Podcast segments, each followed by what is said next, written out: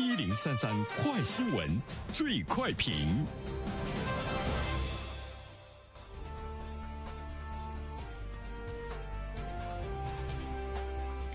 焦点事件快速点评：从二零二零年底开始，以深圳、上海为代表的一线城市楼市异常火爆。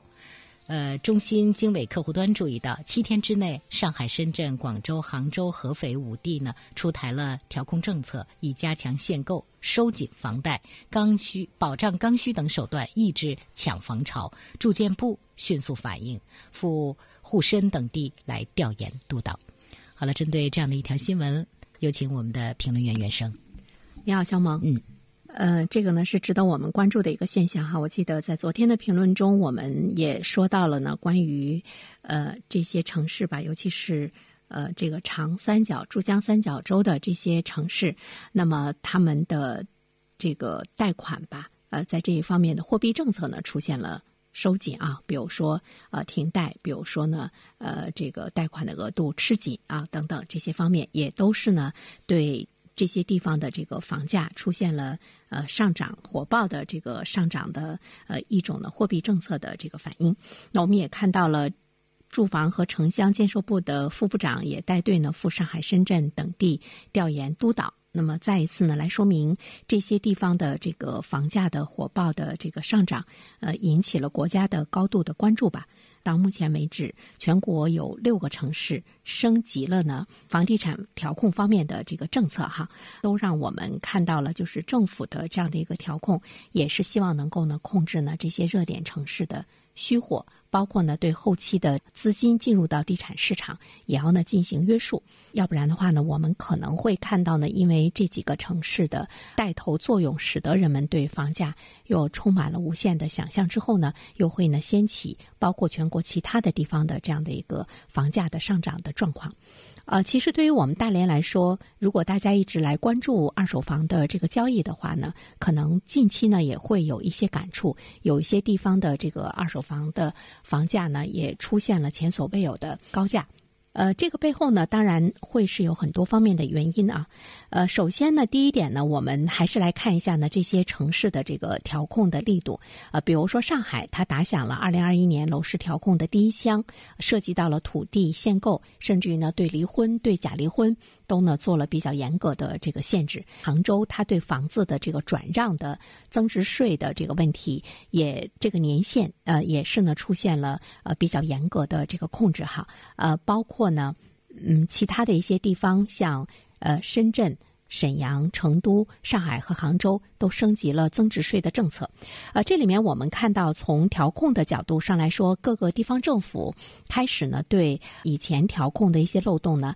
来实行呢这个打补丁，就是打补丁的政策呢，这一次呢是这个比较细啊，比如说通过假离婚，呃，能多买房子。那么除了上海之外的话呢，像其他的一些这个城市也开始呢在这方面呢呃加大了条件的这个限制啊，呃有。有一些地方来吸引呢高端人才，像杭州，它吸引高端人才，它对你呢买房子呢有很宽松的政策，但是现在也加了很多前提的条件，比如说你一定呢是在本地是无住房的，抑制呢呃炒房的这样的行为的出现。呃，除了主动出击之外，北京、广州还通过呃收紧贷款迂回的来调控楼市。就是这一段时间评论中我们说到的，呃，像广州啊，还有深圳啊等等这些地方，呃，几大商业银行。都呢对这个买房的贷款的额度，包括呢呃房地产开发商的贷款的这个额度，包括个人贷款买房的这个额度，都有了一个这个红线呢。呃，同时呢，对于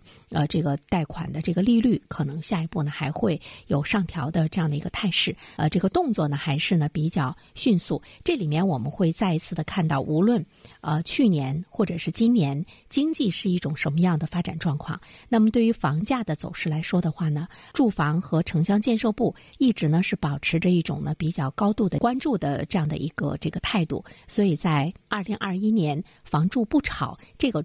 主题依旧呢不会呢发生呃任何的变化。在二零二一年，可能我们也不会呢看到突然之间呢这个房价呢又是大涨特涨起来。第二方面的话呢，其实我们要关注到的就是，嗯。为什么现在大家会看到一线城市的楼市呢异常火爆？其实有两方面的原因啊。一方面的话呢，我们觉得任何一个地方它的呃楼市的价格上升，一定呢是跟很多元素的汇集呢有着比较大的关系。一个呢就是人员的这个汇集，还有一个呢就是更先进的生产要素的这个汇集。所以说呢，在我们国家我们会看到南北之间城市之间的差距呢越来越大。那么人口的这个流动，人口的这个聚集，包括呢产业。的这个聚集，都使得呢这些城市的地段呢成了越来越稀有的这个资源啊，尤其是呢人口大量的这个进入，那他一定要住嘛，一定要买房子，所以说呢这些地方的房价的上涨也就是不足为怪了。那么在这个过程中，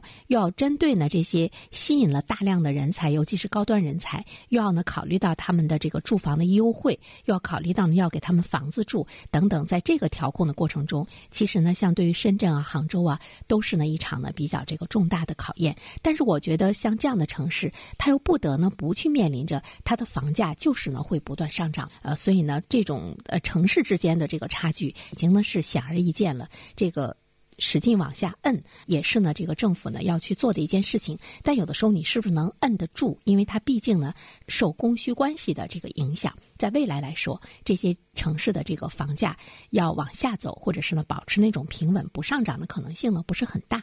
第二方面的话呢，其实我们要关注到的一个事实就是现在的这种通货膨胀。通货膨胀呢就意味着你手里的钱就毛了。比如说以前呢，一块钱可以买的东西，现在呢，你需要两块钱或者是五块钱去买。当你手里的这个钱开始毛的时候呢，你一定呢要去买一些这个资产，它呢可以增值，至少呢是可以保值。这个呢是最普遍的经济规律，也是呢最普遍的大家呢对于钱的价值的这个认识。所以说呢，对于通胀来说，我们现在要关注到。全球的这种通胀态势，真的呢是你不得不去面对啊！我看到一份资料说，未来两年全球四大行——美联储、欧央行、日本央行和英格兰银行，将二十四小时不停的来转印钞票，规模会高达五万亿美元。五万亿美元是什么概念呢？把它换成人民币就是三十二万亿。而在过去的几十年间，这四家银行放水的总规模也才二十五万亿。这就是说，在未来的两年的时间中，全球的通货膨胀已经呢是这个来临，甚至于我们是不是可以把它认为是一种恶性的通货膨胀？这个呢都不太好说。呃，当然，对于我们国家来说的话呢，通货膨胀相对比来说呢，还是呢比较呢这个温和。呃，所以呢，就是我们的这个温和的时间也是呢比较长，我们自身呢不是呢特别的敏感，但是呢，我们从日常的生活中，比如说你会注意到，哪怕你去买买姜。买葱、买肉就不用说了哈，猪肉、羊肉这个价格呢都是在呼呼的涨。其实呢，这个呢，我们呢就能够感觉到你手里的钱买这些东西的时候呢，它也呈现出来了一种呢不值钱。另外的话呢，其实我们更多的人可能喜欢用 CPI 去看通胀。CPI 呢是国家官方公布的一个这个消费价格上涨的一种指数，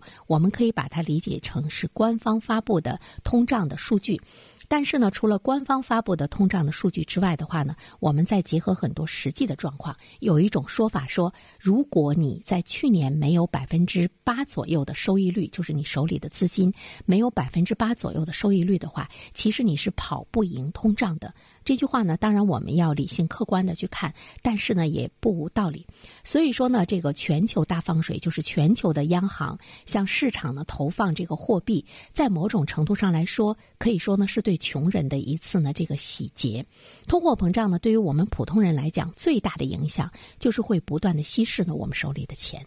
呃，当然，这种通货膨胀也不是对我们来说是稀有的，是第一次的历史的这样的一种轮回，让更多的人意识到，当你呢。看到周围通胀来临，或者是你已经处于通胀的时候，你一定会考虑到呢，把你手中的钱去变成一个可以保值或者是不断增值的这个资产。比如说，现在我们看到的这个股市资金的这样的一种普涨，大家纷纷的进入股市，还有呢黄金的价格，还有呢大家再次的是考虑到说，我不如呢去买一座房子，对于我的钱来说还能够起到保值，呃，至少呢保值的这样的一个作用。这些行为反过来讲。在某种程度上来讲，可能都是呢市场对于通货膨胀的一种呢这个反应。那么真正的要控制住呢这样的一个价格，尤其是房价，因为房价呢它对价格的这种呃。引导或者是心理的呃这种这个呃状态呢是比较大的。真正的要控制的话呢，其实是要呢减少呢这种货币的放水，减少呢对老百姓手中货币的稀释，才能够让大家安下心来。不去呢，考虑到呢，把我的这个钱更多的呢进入到股市，进入到呢楼市。如果去解决了这种最根本的问题，可能才能真正的去抑制价格。但是在全球四大行都在呢普遍的放水的状态之中，我们如果不放水的话，整个国家的经济的这种状况可能也会面临着呢一些问题。所以呢，这就是比较难以抉择了。好了，小萌，好的，感谢原生，各位听友，大家好，感谢始终如一收听原声评论。不知道你是否听过原声读书？最近呢，上线了一本书《终身成长》，非常期待着你可以听到它。《